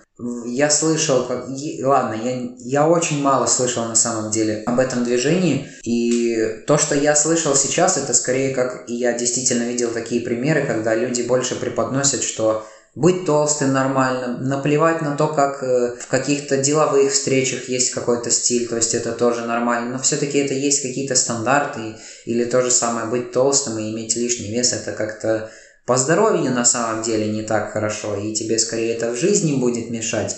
И то есть тут идет э, дело смешанное, как и внешность, и как здоровье твое, то есть Да, ну ты, тут я согласна с тобой и э, тоже про лишний вес, потому что, например, э, есть э, эстетическая часть, которая на самом деле абсолютная вкусовщина, то есть это тоже ты узнаешь только через какое-то время, что э, на этом свет клином не сошелся, и даже в одном и том же коллективе там две подруги, одна может сказать, что я вообще воспринимаю только если у парня, например, кубики на животе, а кому, кому-то и очень многим, да плю, плевать на эти кубики на животе, кому они вообще нужны, как бы неинтересные. Одно, и, допустим, принципиально, чтобы э, парень, допустим, не было лишнего веса, и чтобы он э, был, чтобы на нем костюмчик красиво сидел, знаешь, как на модели. Кому-то принципиальней. Другой вопрос, куда ты с этим парнем можешь как бы в итоге выйти, потому что если он на нем все это сидит, и он ходит в спортзал, но когда ты ему говоришь, слушай, пойдем погуляем тут 20 километров, он говорит, чё? Я только что в спортзале гулял, там, я не знаю, 25 километров, и у меня для этого спортзал есть. Я не побрусь куда-то просто так ходить и ноги топтать, зачем это надо? Ему это надо постоянно поддерживать, он один день пропустит, все, и у него жир появится. Ну да, возможно, но понимаешь, то есть э, на самом деле вот, э, и что касается здоровья, тут прикол в чем? Вот, например, вот красивые люди, грубо говоря, там с хорошей фигурой будут, будут курить, и на это не будет такой реакции, боже, какой кошмар, он еще и курит. Нет, вы посмотрите, он думает вообще о том, что у него будет в легких. На это не будет такой реакции. Но если он будет, может быть, он не курит, но он, например, толстый, вот нельзя, что ли, там заняться как-то собой. То есть э, тут, к сожалению, вот с одной стороны, я абсолютно согласна, что есть вопрос здоровья, но опять вопрос здоровья это личное дело каждого человека. То есть если ты вредишь своему здоровью, если ты э, пьешь, куришь, ну как бы сам дурак, это твои личные проблемы, да. Но э, когда общество начинает, э, прикрываясь тем, что да нет, я просто о тебе волнуюсь ну, я тебе волнуюсь, но при этом мне, например, совершенно все равно, у тебя горячая вода дома есть или нет. Ну, честно, мне посрать. Или там, а, может быть, тебе надо там зубы лечить. Слушай, тебе к стоматологу не надо, давайте денег докину. Ну, вдруг, знаешь, мало ли вот бывает. Да, плевать ли как-то, на самом деле, на твое здоровье. Мне просто не нравится, как ты выглядишь, ты меня раздражаешь. И, как правило, а, раздражает именно потому, что сам ты, ну, как бы, мы очень много чего проецируем на себя. То есть меня может, например, э, раздражать э, девушка с лишним весом, при том, что я сама сижу, блин, на диете, я зверею уже от этих салатов, я хочу пожрать очень плотно, но я не люблю себя в зеркале, когда у меня лишний вес. Я не позволяю себе жрать там, например, булки какие-то и торты. Я держу себя в руках днем и ночью, на каждом празднике, на каждом фуршете. Я знаю, что, что мне можно еще а она, понимаешь, хамка, она вот может просто прийти и, и пожрать тортика. Просто потому что она так хочет. Вот, вот она прямо в душу мне плюет, ты понимаешь, что а человек может себе позволить. Надо это. знать меру. А ты знаешь, хорошо бы сказать, что надо знать меру в этом деле, но вот по моим собственным же наблюдениям, вот, например, я в подростковом возрасте, я считала, что я, и что я вообще очень толстая. Сейчас я смотрю на эти фотки, и мне хочется себя макнуть лицом об стол просто сказать. Ты вообще, вот овца ты конкретная, да, вот толстая ты не была. Это у тебя в голове какие-то проблемы были. Но идея в чем? В том, что в те же 15 лет, помимо, несмотря даже на то, что до хрена времени ты проводишь за учебой, но тем не менее у тебя был там какие-то занятия по спорту, плюс ты куда-то бегаешь, куда-то с друзьями, ты постоянно двигаешься. Потом выясняется, что твой образ жизни меняется кардинально. За спорт, если ты хочешь заняться спортом, вот сейчас спорт прогуливают в этом возрасте, а потом за спорт доплачивают. Хорошие деньги, я тебе скажу, доплачивают за спорт, а потом еще за массажиста и терапевта, потому что у всех уже к этому возрасту поехавшие спины и позвонки. Все болит и, и адские ады. То есть ты реально уже занимаешься спортом как привилегией. О, ты в спортзал ходишь, время есть, да? Деньги есть. Молодец, понимаешь? То есть, ну, в таком духе. Ну, в общем, да, подытожим с тем, что касательно спорта и касательно да, того, что в определенном возрасте, то есть меня, например, сейчас мне не очень нравится вес, в котором я нахожусь, я, мне некомфортно ни визуально, ни по ощущениям, когда мне вот ребенок. Ну должно быть по комфортно, а не по визуалу. Да, ну вот по комфорту, понимаешь, ребенок тебе говорит, мама, побежали, и ты начинаешь бежать, и ты что-то чувствуешь себе, что-то мне не бежится, совсем реально, тебе физически тяжело бежать, и тебя с одной стороны это раздражает и бесит, А с другой стороны, ты понимаешь, что у тебя физически нет сил ни на то, чтобы, например, то есть э, как-то разнообразить свою жизнь регулярными. То есть мне, например, нравится гулять, я могу гулять там 20-30, не понимаю, сколько километров, но мне просто нет на это физически ни времени, ни сил. Просто образ жизни подстроен под либо, то есть альтернативный вариант это не жрать. То есть ты либо спортом занимаешься, либо не жри. Не жрать тоже не всегда получается. Вкусно же. Ну, а если ты не поешь, как ты работать будешь? Ну, опять-таки, работать-то я как-то буду, да, то есть опять вопрос, что ты съешь, и тут уже о качестве твоей еды. Но про это, кстати, тоже надо будет как-нибудь писать. Но идея в том, что тут больше про про то, что вот, допустим, даже ты поешь, но вот есть кто очень быстро, например, худеет, любые нервы, там раз и просто человек аж осунулся, да. А есть у кого вот на нервной почве его разносит. Это странно, но я такое... Опять-таки, когда у меня в семье все от нервов только толстеют, а потом ты видишь подругу, и вот просто раз, и она, допустим, очень какая-то, типа, ты чё? А она, оказывается, вот из-за чего-то понервничала, и просто вот она по щелчку сразу худеет. То есть мы настолько по-разному устроены, и опять, допустим, сейчас, в наше время, а, это не актуально иметь лишний вес. А, допустим, если мы посмотрим какие-нибудь там эпоху палеолита, вот несколько баб, вот они, допустим, была еда, вот они все пожрали. Кто-то, допустим, растолстел, а кто-то не очень. Так и остался по нынешним меркам с красивой фигурой. Вот охотники уперлись за следующим мамонтом. Вот их нет. Неделю их нет, две недели их нет. Уже ягоды все попадали, все померзло. Уже ноябрь месяц, холодно вообще-то. Ну и как бы вопрос, кто в итоге дождется-то охотников с мамонтом, если они все-таки припрутся назад через месяц. Та, которая успела растолстеть, набрать какой-то жир, и потом она худеет. Или та, которая, в принципе-то, не, нагуль... ну, не набирает лишний вес. Но она вынуждена ждать. Королевские времена, короли были толстыми. Ну, слушай, сахар-то был вообще привилегией. Ну, То есть да, это да, да. тоже классно было иметь гнилые зубы, например, значит, у тебя есть деньги на сахар. М-м-м хорошо живешь, понимаешь? Это сейчас у нас как бы опять это тысячу раз меняются, и приоритеты меняются, и эталоны красоты меняются, красиво ли быть. Там Мерлин Монро, которая считалась там эталоном красоты каких там, я не помню, 60-х, да, там, годов, она совершенно не соответствует, например, нынешним меркам, и тем более меркам какого-нибудь 2000 года, потому что она, например, была бы просто, да, она жирная какая-то. Кстати, тоже, по-моему, про нее или что-то около нее тоже. Вроде, казалось бы, она красивая, и все сразу ей доверяли, все, ну, верили ей. А у нее была внутренняя неуверенность. Она не понимала, что надо как-то уметь тоже с собой совладать, и что на тебя так смотрит сразу, как будто повинуется тебе. И у человека нет этой внутренней уверенности, несмотря на то, как бы он ни выглядел. Да, и очень многие этим страдали, в том числе та же Марлин Монро, если там посмотреть биографию,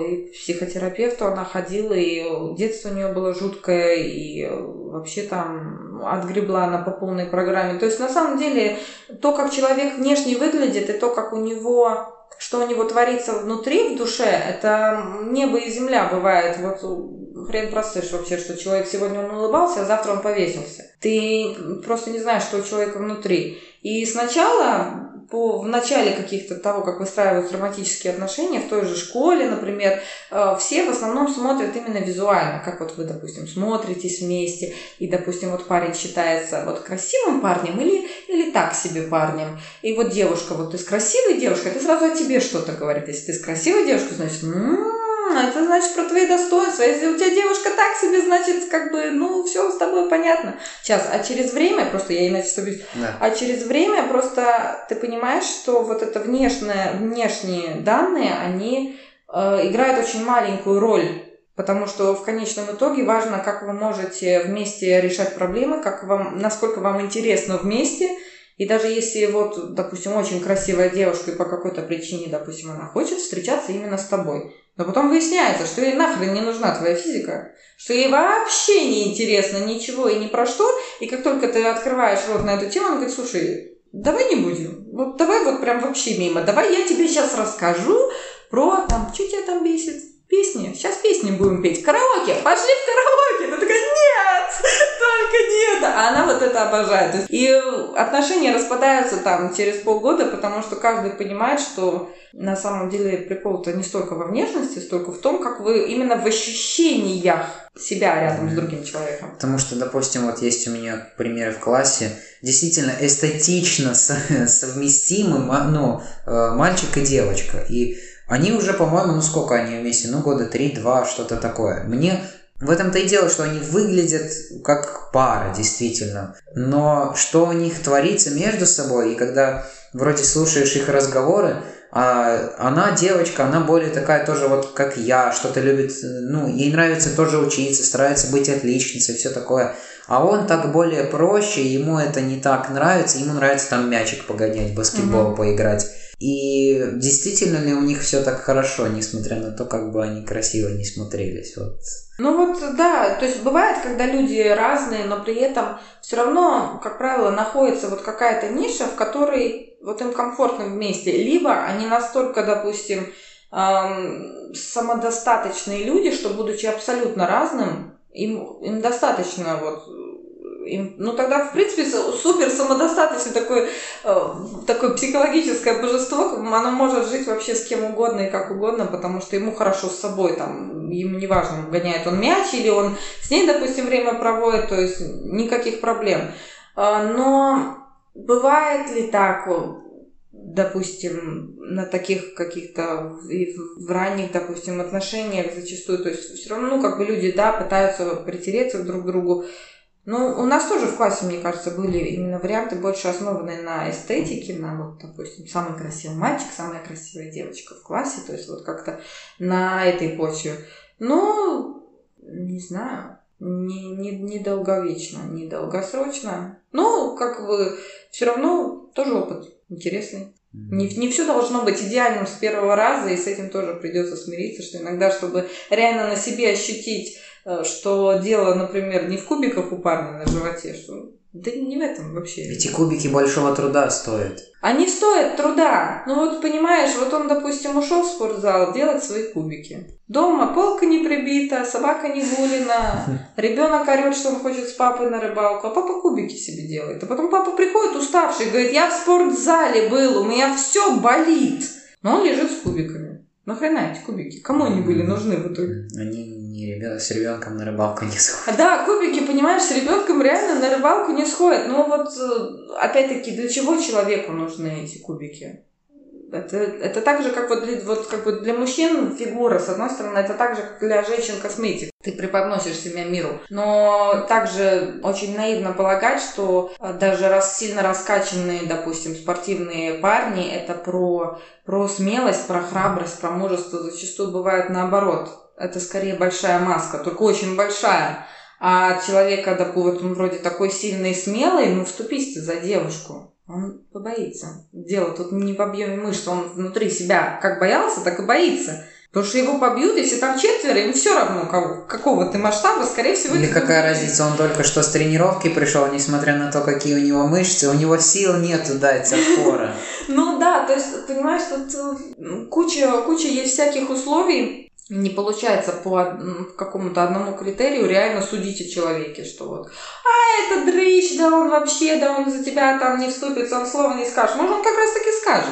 Может, он дрыщ дрыщом, а у него, может, конституция такая, он вломить может так, что мало не покажется. Может, он не вломит, может, он зато подумает и э, допрет, что надо сначала полицию вызвать, а потом уже разговаривать. Не сначала дать всем, чтобы тебя избили, там, девчонку поотлупят, а потом уже там скорую вызывать. То есть невозможно судить по внешним каким-то параметрам о человеке. И даже в плане того, как девочка выглядит, придя в школу, может быть, она ходит на каблуках накрашенные тыры-пыры, и вы вступаете в отношения именно из расчета на то, что ты хочешь видеть ее красивую по жизни. Она говорит, слава богу, она скидывает эти каблуки, она смывает макияж, и ты понимаешь, что ты как бы не, морально не был готов это видеть.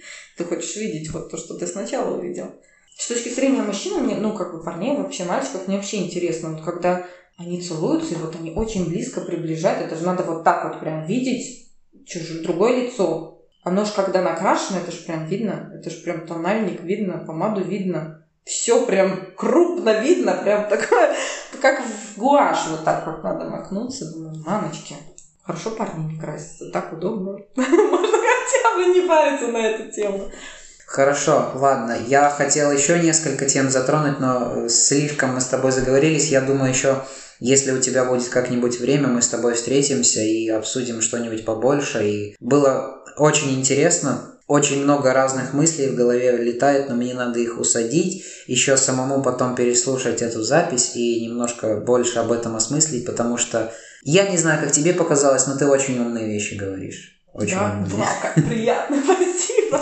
Я думаю, и слушателям будет приятно, поэтому спасибо тебе еще раз за то, что согласилась и да. Тебе спасибо большое, что позвал. Да, все, хорошо.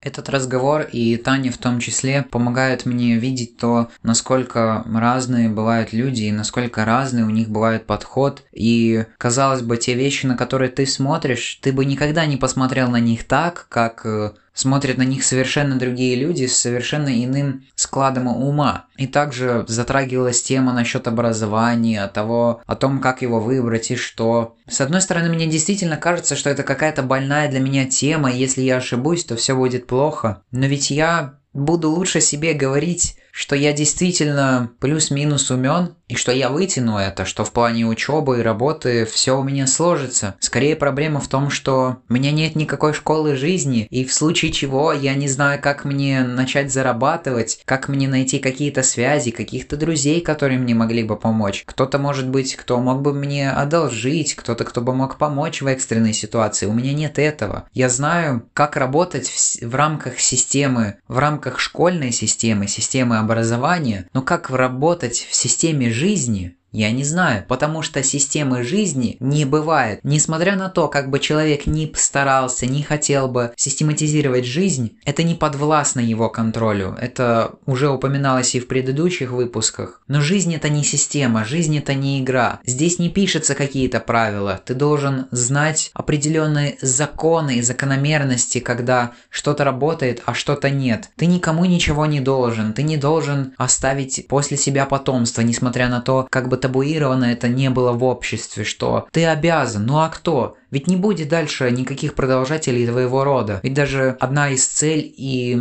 описания жизни именно с точки зрения биологии – это размножение и передача своих генов следующим поколениям. Но что если человек этого просто не хочет? Почему у нас сложено так, что так должно быть и иначе не может быть? У тебя нет выбора, несмотря на то, как бы в наше время не было популярна свобода мнения, свобода выбора, э, говори все, что хочешь, каждое мнение важно, но но нет, есть определенный список, который ты не можешь нарушать. И есть определенные границы, которые ты не можешь переходить. И история Тани также показывает, насколько удивительными вообще бывают люди, и как они успевают, и как они живут. И я думаю, что даже когда она со мной разговаривала, я думаю, ей стало от этого легче, потому что по этому разговору вы тоже, может быть, могли понять, как и я, что у нее как будто немного накипело, и она вылила пар в этом разговоре. Ну, по крайней мере, мне так показалось, не знаю, как было на самом деле. Но это не значит, что это плохо. Нет, это наоборот интересно. И дело в том, что это структурированные, понятные, ясные мысли. И хочу ли я действительно заводить себе семью, подружку, а в будущем и ребенка? Мне, как я и говорил, рано, наверное, судить о таких вещах, о серьезности таких вещах, потому что я действительно неопытен и мало чего понимаю в этом. И даже в этом разговоре вы могли слышать, что я не так много говорил, несмотря на то, что я привык много говорить и всегда привык отвечать помешать людям, но этот подкаст мне помогает найти действительно умных людей в плане жизни. Они понимают, как она устроена и как вообще правильно жить, хоть и нет таких книжек, которые вам бы это объясняли, нет таких людей, которые вам могли бы объяснять,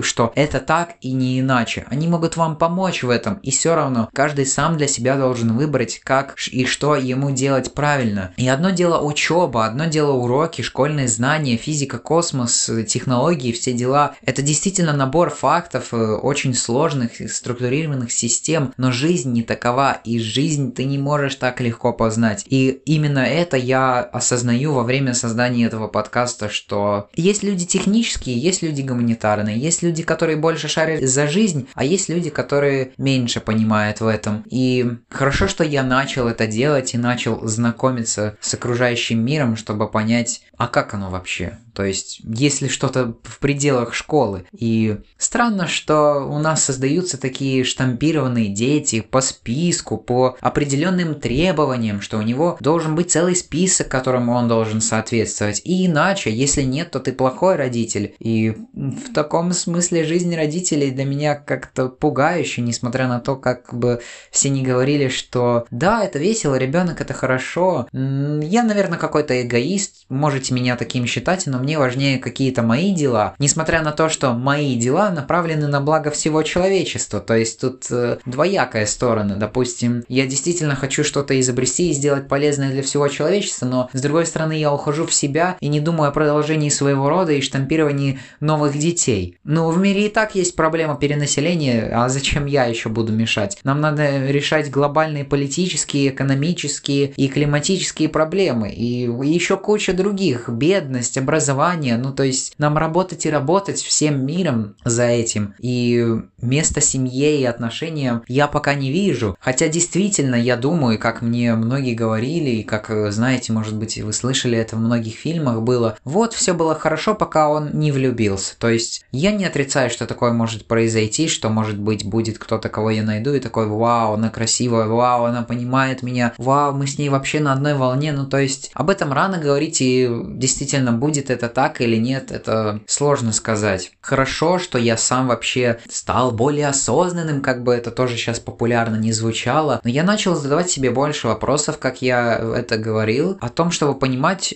что мне нравится, а что нет. То есть, что я должен учить, а что нет. Несмотря на то, что я как-то пока не готов так серьезно пойти против системы образования, хотя даже уже в этом учебном году я старался это делать, и выходило это с определенными, конечно, оговорками, но все-таки, может быть, это только начало, я начал вообще познавать, кто я, зачем я, что мне нравится. И особенно это мне помогает понять научно-исследовательская работа, которую я делаю. И сейчас, когда у меня куча разных дел, я все еще в смутениях, но вроде как какая-то частичка меня говорит, что да, это классно, это интересно, только ты завалил себя кучей дел, и я не могу этим насладиться. То есть ты делаешь это неправильно. Это сложно, очень сложно. И мне понравилось, особенно как Таня сказала, то, что если ты технический человек, то ты будешь посвящать свое свободное время изучению сложных технических вещей, которые другие люди не сделали бы никогда. И во время уроков им это доставляет трудности. А для меня это действительно свободное время. И тут опять-таки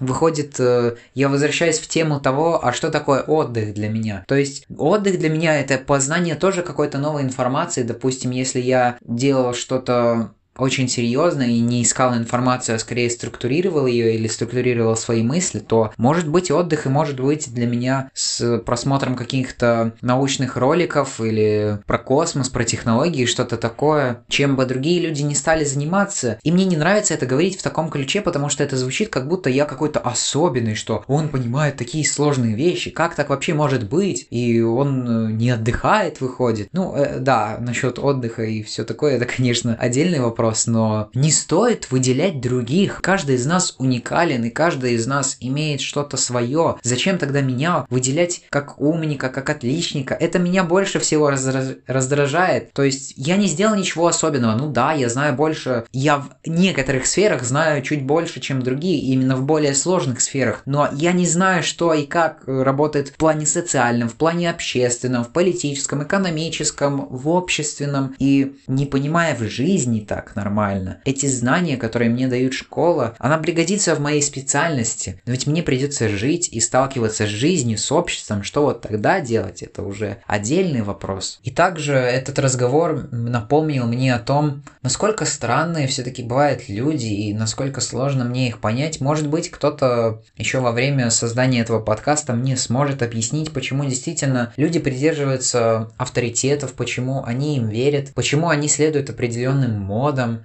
трендам, и кто создает эти моды и тренды, как они вообще взрываются, и все сходят с ума из-за этого и начинают носить определенную одежду или определенный стиль. Что, э, что следует за этим? Какова причина таких событий? Вот что мне непонятно. Или это как известный пример про Марка Цукерберга и шутка, это если что, глава Facebook, э, тот самый человек, который сейчас ответственен за Instagram, за WhatsApp, э, за Facebook, за все это. Он ходит практически в одной и той же майке, он разговаривает тоже немного как робот, робот. Ну да, это такой человек, ну то есть он не следует никаким модам и трендам. Есть другие такие технические люди, и я скорее из этих, из технических, из странных, как многим кажется, но каждый из нас человек, и каждый из нас работает и думает в своей сфере, и не стоит кого-то возвышать или занижать. Я считаю, что все мы должны быть равны, и в степенях общества, несмотря на то, сколько бы мы ни зарабатывали,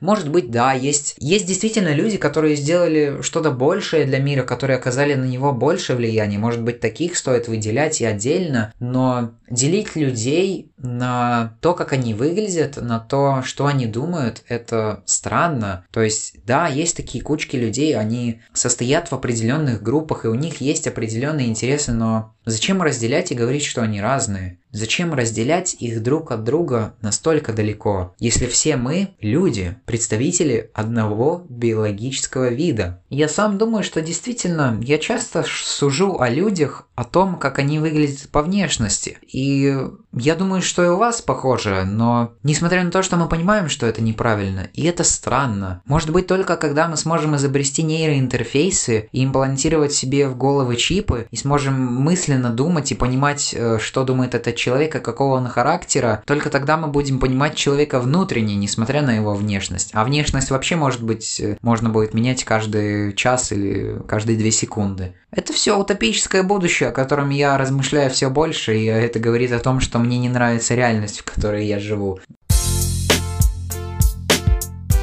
Ну, в общем, я думаю, этот разговор вас заставил задуматься и было интересно. Огромное спасибо всем, кто дослушал до конца. Смотрите ссылки в описании подкаста, читайте статьи, которые написала Аргона, смотрите иллюстрации, которые она рисует. Читайте журнал Voice, смотрите, чем занимается организация Young Folks. Мне кажется, это очень полезное и нужное дело в Латвии. Не забывайте ставить оценки в Apple Podcasts, писать комментарии. Просто потому, что это бывает интересно почитать и, может быть, иногда узнать мнение других людей или просто получить обратную связь. Но это не обязательно, потому что я ведь от вас ничего не требую. В общем, спасибо вам, что вы есть, и скоро услышимся. Всем пока!